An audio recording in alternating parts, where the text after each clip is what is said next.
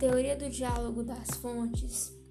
considera que o direito deve ser interpretado como um todo, de forma sistemática e coordenada,